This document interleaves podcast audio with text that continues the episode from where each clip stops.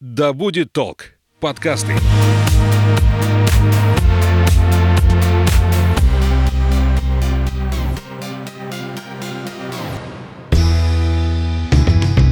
Всем доброго времени суток. Я Александра Михайловская. Это подкаст об осознанном туризме «Конюх Федоров», где мы говорим о путешествиях, о путешественниках, о психологических предпосылках человека, который отправляется в путешествие. Говорим мы с тревел-коучем, основателем компании Phil Travel Анной Статвой. Аня, здравствуй. Привет, Саш. Тема сегодня будет интереснейшая, на мой взгляд, э, путешествие как стресс. Когда ты впервые мне сказала, что путешествие это стресс, я задумалась. Все задумываются. Думаю, да ладно, это же сплошной отдых и релакс. Это же, ну, ладно, там нагрузки, но они же добровольные. А давай будем выяснять. Угу. Насколько я поняла, а, есть э, две такие большие группы. Это физический стресс, стресс для организма, и психологический стресс. Давай да, разбираться. Да, совершенно верно.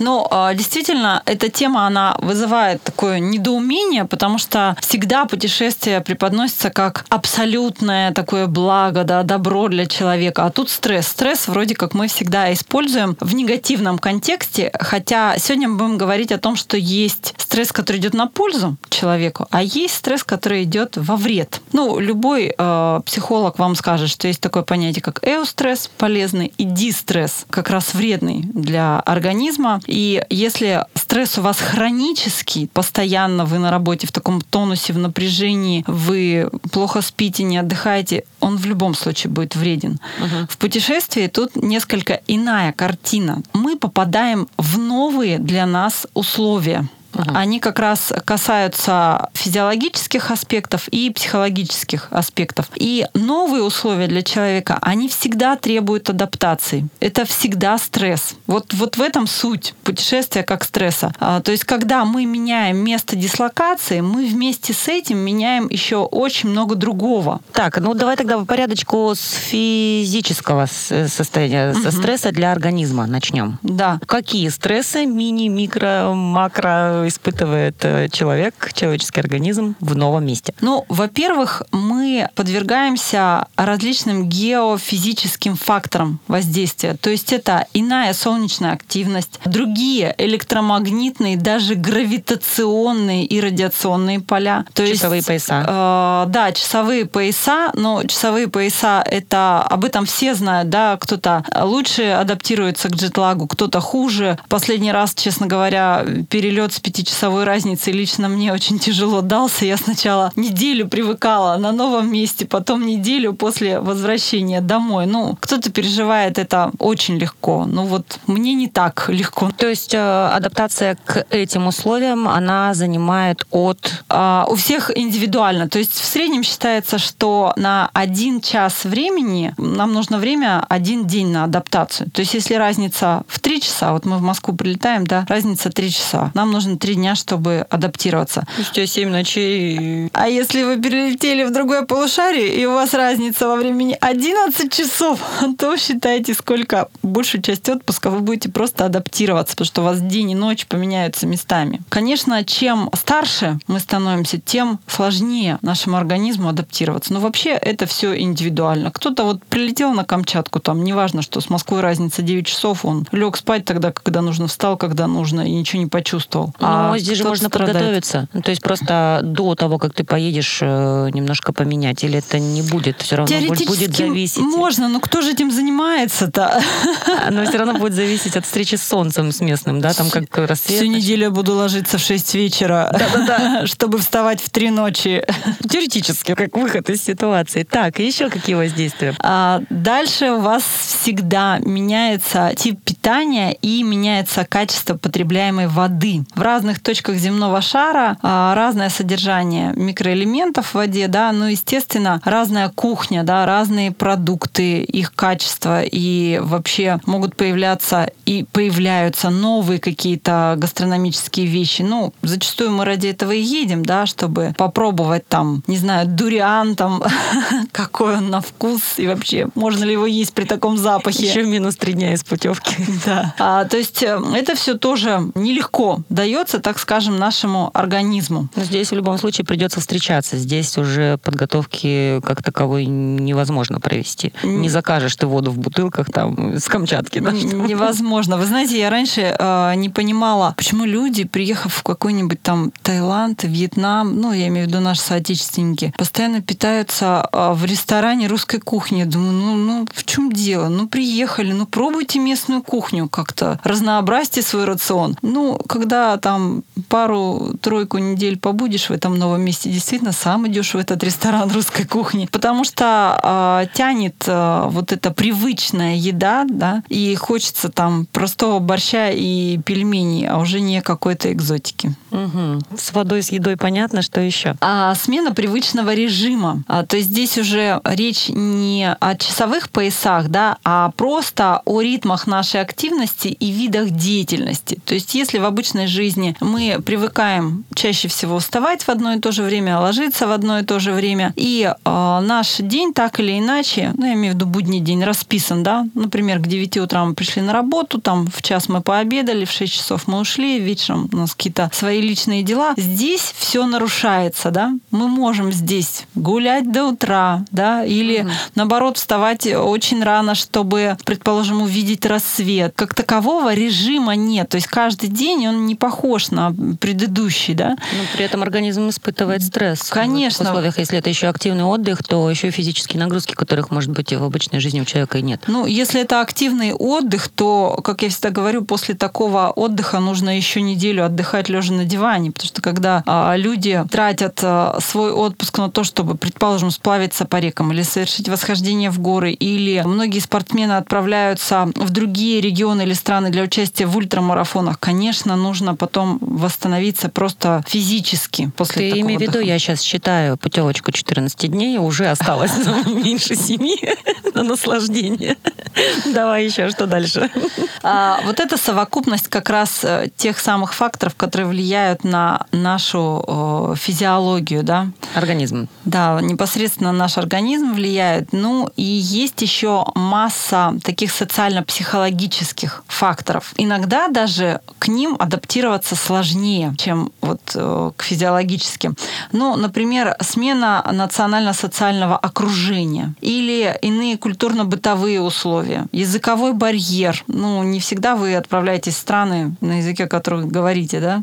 Ну, это, да, дискомфорт. То есть языковой барьер – это одно из э, основных. Природа, на везде природа, понятно, плюс-минус, да, там. А, но правила в стране могут быть другими. И ты можно... обязан их соблюдать. Да, ты обязан их соблюдать, иначе можно попасть не то, что даже в неловкую какую-то ситуацию, просто можно попасть в опасную ситуацию. А вот то, что касается языкового барьера, очень часто у людей вызывает стресс, потому что он связан же с коммуникацией. То есть некоторым просто на улице подойти сложно к человеку и спросить, например, направление да, движения. А если вам нужно подойти к человеку другой национальности и заговорить с ним на другом языке, который вы не знаете, то есть объясниться как-то жестами или с помощью переводчиков, да, которые сейчас есть, это стресс в квадрате. А если вам постоянно нужно преодолевать этот языковой барьер, то этот стресс у вас, соответственно, будет э, ежедневным.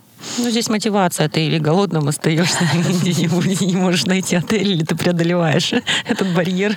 Да, это голодным остаешься очень часто, когда в меню все непонятно, картинок нет, заказываешь что-то наугад, а потом тебя ждет большой, большой, большой сюрприз, очень экзотичное блюдо и большое разочарование. Да.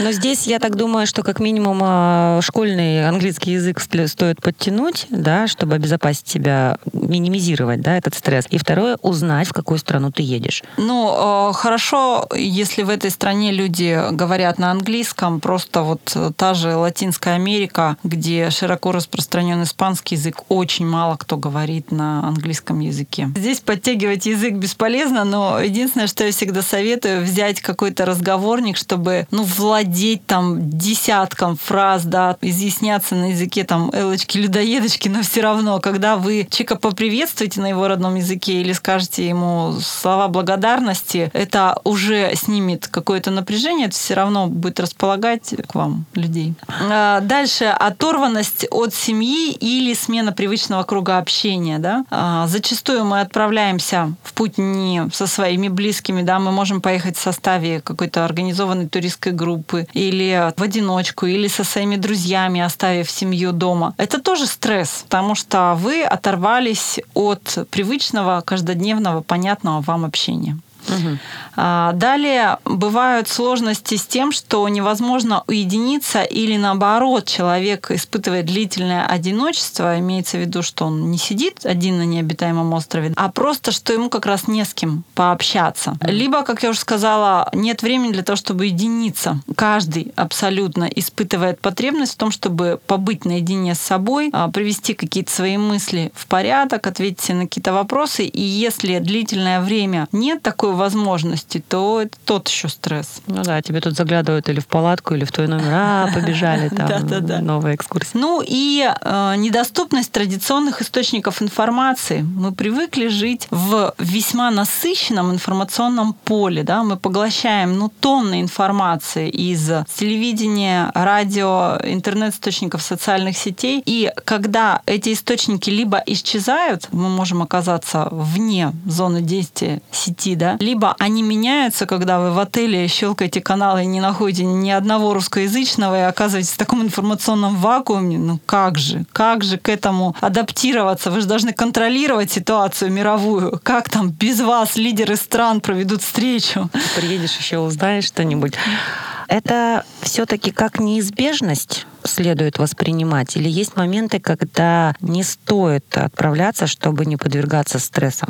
Не стоит отправляться в поездку, в путешествие, покупать тур? Какие моменты это может быть опасно? Отличный вопрос. Смотрите, всегда путешествие преподносится как благо, да? Но э, есть ситуации, э, когда оно таковым не является. Это как раз ситуации, когда у вас очень сильный стресс в вашей обычной жизни, а вы еще на него накладываете вот этот стресс путешествия, отправляясь в какую-то очень далекую, например, экзотичную страну. Ну, а если у тебя, например, стресс психологического характера, и ты отправляешься, где физиологическим воздействием всяческим подвергается организм, может быть, это хорошо? Как бы уравновешиваешь это? На самом деле нет. Если у вас действительно какая-то э, сложная вот критическая ситуация, предположим, вот что по шкале стресса там на первом месте это потеря близкого человека, развод в топе и потеря работы, да, с одной стороны, вам могут э, посоветовать, ну, отправься куда-нибудь там, побудь там. Смени обстановку, недельку. я часто да, это слышала, да. Да, смени обстановку, забудь э, обо всем и так далее. Я бы в такой ситуации советовала прийти к компромиссу. То есть, да, нужно, может быть, сменить обстановку, чтобы не быть вот в этих четырех стенах, которые на вас давят там или напоминают о близком человеке, которого вы, предположим, утратили. Но сменить обстановку не кардинально. То есть не отправиться в противоположную точку на земном земном шаре, а выехать куда-то недалеко, пусть в своем регионе, тогда вот эти физиологические факторы, они минимально на вас будут оказывать воздействие, минимальное, и вы не будете еще прилагать усилия к тому, чтобы адаптироваться к изменившемуся режиму, к изменившимся там часовым поясам и так далее. То есть тогда вы, с одной стороны, смените эту обстановку, с другой стороны, не добьете себя еще дополнительным стрессом. Ну вот есть еще такой парадокс, когда а, люди находятся в горах, мерзнут, там, испытывают какие-то трудности, но при этом не заболевают. При меньших температурах э, у себя дома, в городе,